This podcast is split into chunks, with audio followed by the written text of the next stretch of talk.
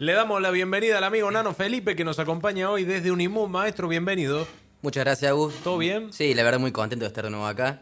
Hacía rato que venía queriendo volver. Sí, de una, loco. Pero bueno. Estuvo, estuvo Pablito varias veces, estuvo el Agu varias veces, ¿no? sí, sí, sí. han- han estado Tratamos de siempre a- Sí, ir sí, mandando a alguien. ¿Cómo anda Unimum, maestro? ¿Están laburando mucho? Este, ¿cómo, ¿Cómo viene la mano? Por suerte, tengo el orgullo de decir que nuestro mayor inconveniente ahora es organizar la cantidad de asociados que estamos recibiendo. Mira qué bueno, loco. Es- es me, la verdad me un- incluyo entre los asociados. Bien ahí, bien ahí. Incluido entre los asociados. Es, es un placer poder decir que, que, digamos, de un momento para otro esto se empezó a volver un, un tema al que hay que al que hay que sentarse un rato a pensar cómo gestionar todo el tema de la cantidad de asociados, la- las cuestiones legales, cómo hacer para llevar adelante una asociación con, con un número de gente a la que uno representa. Y bueno, la verdad, muy buena respuesta. Hace, hace poco tuvimos el- la clínica de producción musical con Félix Valls, que creo que estuvo acá algunos de los chicos comentando algo. Sí, el, el, el El Agu. Seguramente, El Agu, sí. El Agus es muy amigo de Félix y bueno, gracias a él fue que lo contactamos y pudimos hacer que todo esto pase. Este sábado iba a darse el segundo, el segundo módulo, pero por remodelaciones que tienen ahí de, de- de- de cuestiones técnicas en la medioteca, que es donde solemos hacerlo, lo Mirá. pasamos al sábado siguiente. Así al que próximo sábado. Félix sábado habla 24. sobre eh, grabación, sobre estudios caseros, sobre mezcla, ¿digo bien? Sí, sí, exactamente. Félix Val es productor, tiene su estudio de grabación en Nono, hace ya muchos años que está en Argentina. ¿Productor de las pelotas es? Fue productor de las pelotas y, de, y de muchos grandes músicos acá de Argentina. ¿no? A, a él no le gusta por ahí mucho que se lo recuerde como el productor de las pelotas porque tiene un montón de... Lo condena no, no, en De realidad. ¿no? Lo condena a vivir en lo Nono, condena a porque vivir en Todo el Nono. mundo sabe que las pelotas laburan ahí, viven ahí. Sí, entonces, sí. Sí, la verdad que sí. Si me hubiera dicho de otro lado, por el nombre no lo asociaba, ¿viste? Pero, Ah, pero un tipazo sabe mucho y lo, lo lindo que, que por ahí nosotros tratamos de decir eh, eh, a manera de invitación a todos los músicos de estos módulos es que no está dedicado a productores. Claro. Está dedicado al músico, porque yo creo, y creo que esto es algo en lo que por ahí me pongo medio autoritario, todos deberíamos creer como músicos que grabar un disco está dentro de las etapas más importantes de cualquier músico. Y si no lo pensás así, te recomendaría que lo vayas pensando, porque la verdad es, es, es, es un paso muy fuerte al que, al que uno somete su obra, su trabajo y el futuro de su proyecto. Y todo el mundo sabe que en algún momento tenés que lidiar con un estudio de grabación, con un técnico de, de mezcla, de mastering. Ir, ir sin armas para eso es, es todo un tema, ¿no? un Porque, tema. Poner la papota, ¿no? claro, no es nada barato grabar un disco. Y bueno, justamente un punto muy importante en, en los módulos de Félix es esto. ¿En qué momento hay que poner plata? Claro. todo en lo que vos podés ir avanzando sin un mango para poder hacer rendir todo mejor, ¿no es cierto? Tener eh, una maqueta desde tu casa, aprender medianamente los, los pormenores de la actividad técnica musical, Claro, digamos, que está, está muy bueno. ¿Cómo aprovechar bien el, el- el estudio caro, no? Eso, eso un poco. Exactamente, ir a hacer lo que se sabe que, que tenés Claro. que hacer ahí después seguir trabajando en casa, que no hay, no hay ninguna mística tampoco ahí, ¿no? Por ahí la gente que no está tan vinculada a la música no, no lo sabe, pero años atrás este, el músico, bueno, tenía que ir al estudio, pagar las horas de grabación, pagar la sesión y, y grabar. Y hoy por hoy, con las facilidades que hay en cuanto a técnica, el músico puede comprar una plaquita de sonido, una compu, un micrófono y ya en su casa puede empezar a hacer unas grabaciones o amateur o incluso profesionales si tiene un lugar más o menos acustizado, ¿no? Entonces, este, una vez que tenga ese boceto, ese bosquejo de lo que quiere, lo lleva al estudio y quizá en, en la mitad, en un cuarto del tiempo que hubiera gastado, Exactamente, ahí, ahí está la idea. Creo que de alguna forma estamos viviendo una especie de revolución tecnológica en ese sentido porque es un cambio muy grande, ¿no es cierto? Si uno se pone a pensar las bandas clásicas, todo el trabajo que tenías que hacer para poder llegar a un disco. Una y, hoy, locura. y hoy el día está la verdad que al alcance de todos. Se hacen un 2x3. Mira, sin ir más lejos, no solo en la música, eh, yo estoy grabando programas de radio en mi casa actualmente. El programa que está saliendo eh, toca discos a partir de las 24 horas, lo hago en, en- en mi pieza, lo hago. Claro. Al lado de mi cama. lo- Sí, lo total, grabo. nadie te ve. Total, nadie te ve porque es radio, ¿no? Realmente. En calzoncillo lo hago grabando el programa. Claro, no te claro. pueden decir nada. Nano Felipe con nosotros compartiendo un rato. Maestro, eh, bueno, estuvimos charlando fuera de aire. Una noticia que nos sacudió de repente a los músicos esta mañana. Abrimos el diario y nos dimos de bruces con esto. Una noticia que el diario la, la- la vende, la publica como una buena noticia, pero a los músicos nos hace un poco de ruido. De repente Sí, es como sí. que llamen a la casa de cualquier civil y le digan, oiga, desde mañana vamos a dejar de pagar su sueldo. y bueno, ¿y ¿yo de dónde lo cobro? Preguntará el, el trabajador. No, bueno, con los músicos pasa algo parecido. Comparto la noticia y después charlamos un poquito con Nano. Dice, los bares que tengan música en vivo no pagarán SADAIC. Ese es, es el título, ¿no? Para la gente que no sabe, SADAIC, la Sociedad Argentina de Autores y Compositores, ¿no? Este, es una asociación civil que se encarga de recaudar dinero en concepto de los derechos de autor. ¿Qué quiere decir esto? Que si usted compuso una canción y la toca en vivo, o la canción suena en la radio, o la pasan en un parque, o como sea que la canción suene, usted debería cobrar una moneda por eso, y una moneda que es proporcional a la cantidad de gente que haya escuchado la canción. Si la canción sonó en River con el estadio completo, cobrará... ¿eh? Se para para todo el viaje. Sí, sí, sí, sí. Lo que uno quisiera. Claro, y si la canción suena en una fiesta de 15, bueno, sacar una moneda, etcétera.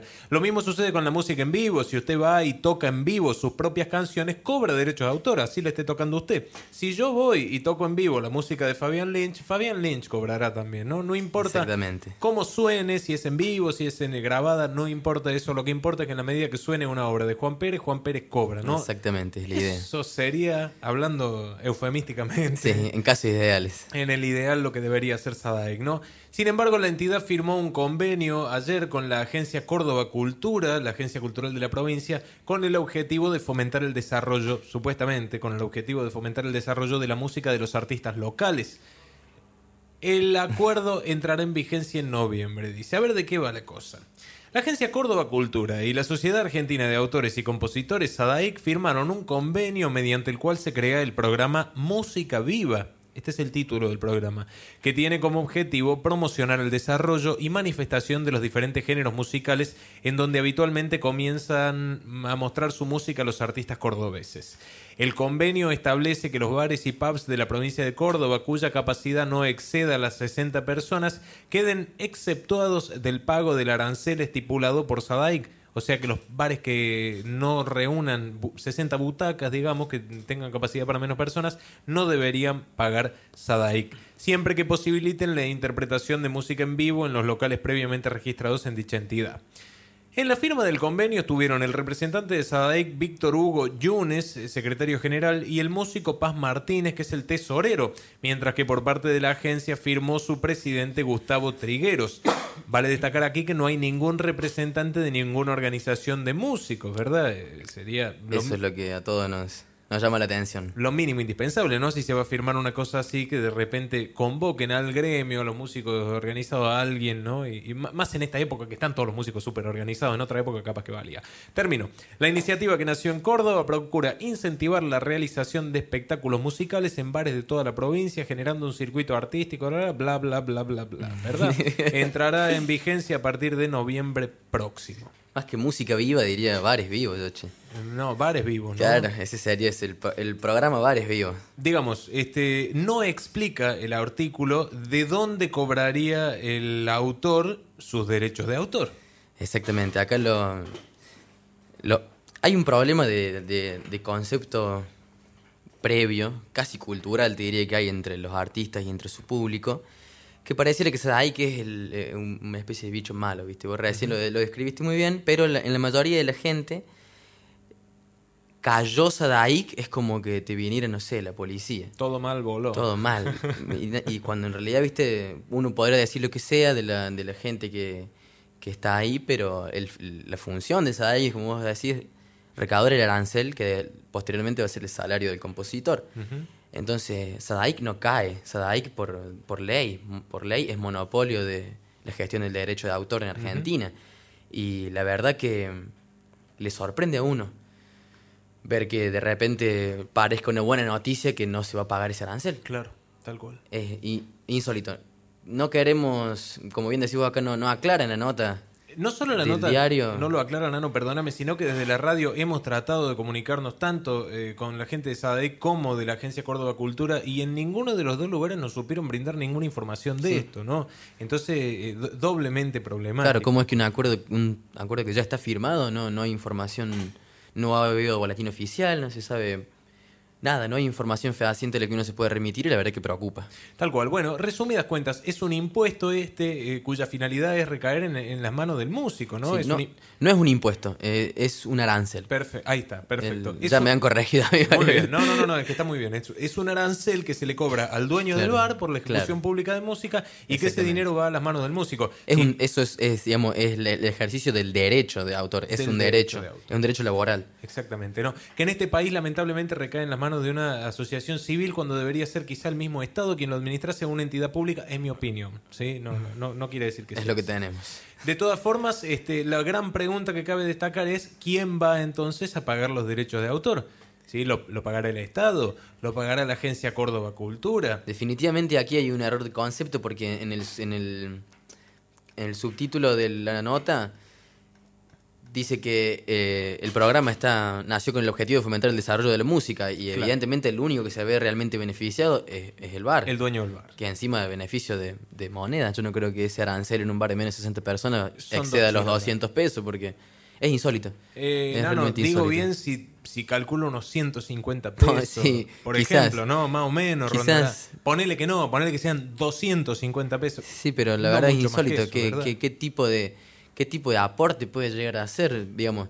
Verdaderos, verdaderos programas con el objetivo de fomentar la música serían como los que están ahora dando vueltas en INAMU, que, que son, por ejemplo, leyes u ordenanzas municipales que, que establezcan como obligación a los espectáculos internacionales o los espectáculos exteriores a incluir dentro de su show a un artista local, por ejemplo. Eso sí es fomentar el desarrollo del músico, porque, porque no estás evadiendo herramientas como en este caso, sino que estás usando las herramientas existentes a favor del músico local, que es lo que debería pasar. Claramente, claramente. Sí, no, eh, por, lo que muestra sería un beneficio a favor del dueño del bar Exactamente. Y, completamente perjudicial para el músico, ¿no? Sin ningún fin claro. Y no está claro el fin tampoco, ¿viste? Porque decís, ¿para, para qué, digamos? ¿Para qué, ¿Para qué se le va?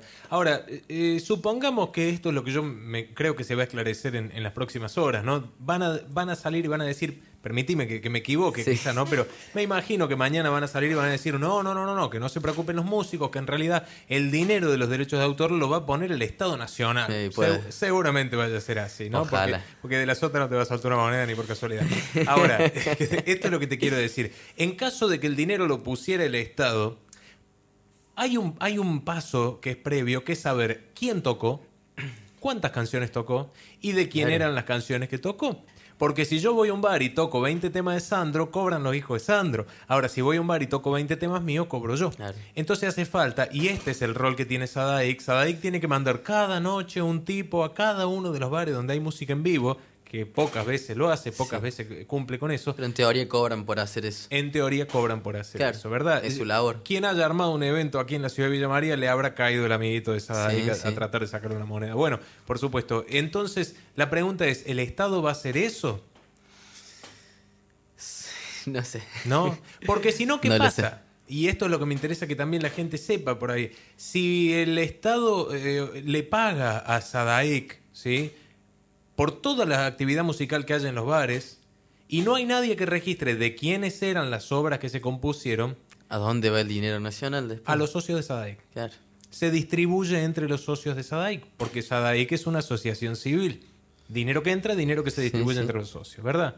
Entonces, ese es el problema. El dinero que me correspondería a mí por la canción que yo compuse lo termina cobrando el Sadaik mismo, ¿no? Ahí está. Enroque, un enroque divino. sí, sí, la verdad que para, para aplaudir, si, esa habilidad de gestión la utilizaron para cumplir los objetivos para los que nació la asociación. Eh. Estoy arriesgando, ¿no? ¿me entiendes? No, no, sé cómo va a ser, pero me imagino. bueno, pero en, la provincia de Córdoba es, ya tradición de, de.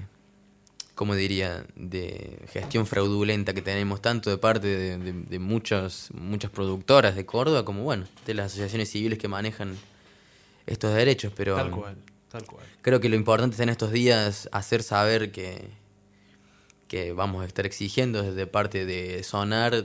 Recién estoy hablando con Federico, le mando un saludo grande, el presidente de Sonar Córdoba, que es la Asociación Civil de Músicos de Córdoba. Desde Sonar, desde Unimove y desde todas las asociaciones de la región centro que formamos parte de DINAMU, vamos a elevar a, a la Autoridad Nacional, que es el Instituto Nacional de la Música, a que exija explicaciones Tal cual. al gobierno de la provincia de Córdoba, porque no es algo nacional. Digamos. SADAIC es una sociedad argentina. Sociedad argentina. Y el convenio está hecho con eh, la Agencia de Córdoba Cultura. Es realmente para pensar, ¿no? Eh. Tal cual. Sí, sí, sí. Bueno, preocupante, ¿no? Preocupante cuando menos. Y más que nada porque se, se vendió, salió publicado en los diarios como si fuera una gran noticia, ¿no? Y salen ahí en una mesa sentados Paz Martínez, los representantes de la Agencia Córdoba Cultura, unos personajes eh, a las risotadas, ¿no? Sobre una mesa con un par de papeles. Y, bueno, ¿no? Allí se, allí se Provoca indignación, provoca indignación. Allí están nuestros derechos de autor, ¿no? Allí en esos papeles donde, sobre los cuales se están riendo. Así que esperemos que haya una respuesta pronta. Nosotros estamos acá desde la radio Meta Meta a intentar sacar a gente de la Agencia Córdoba Cultura, tratando de sacar a gente de Sadaic. Sadaic cierra la 2 del mediodía, así que olvídate. Hasta mañana no se sabe hasta nada. mañana no te va a enterar de nada. Pero la Agencia Córdoba Cultura podría dar alguna respuesta. Nano, este, te agradezco muchísimo la presencia. Si tenés un rato, te invito a que te quedes, compartimos un poco de Por música. favor, un gusto, un gusto, un gusto. Y seguimos aquí en Ruta 9. Lo quiero saludar personalmente al amigo Don Tito, que está acá del otro lado del cristal. ¿Todo bien, maestro? Marche el abrazo entonces. Flaco música y ya estamos de vuelta.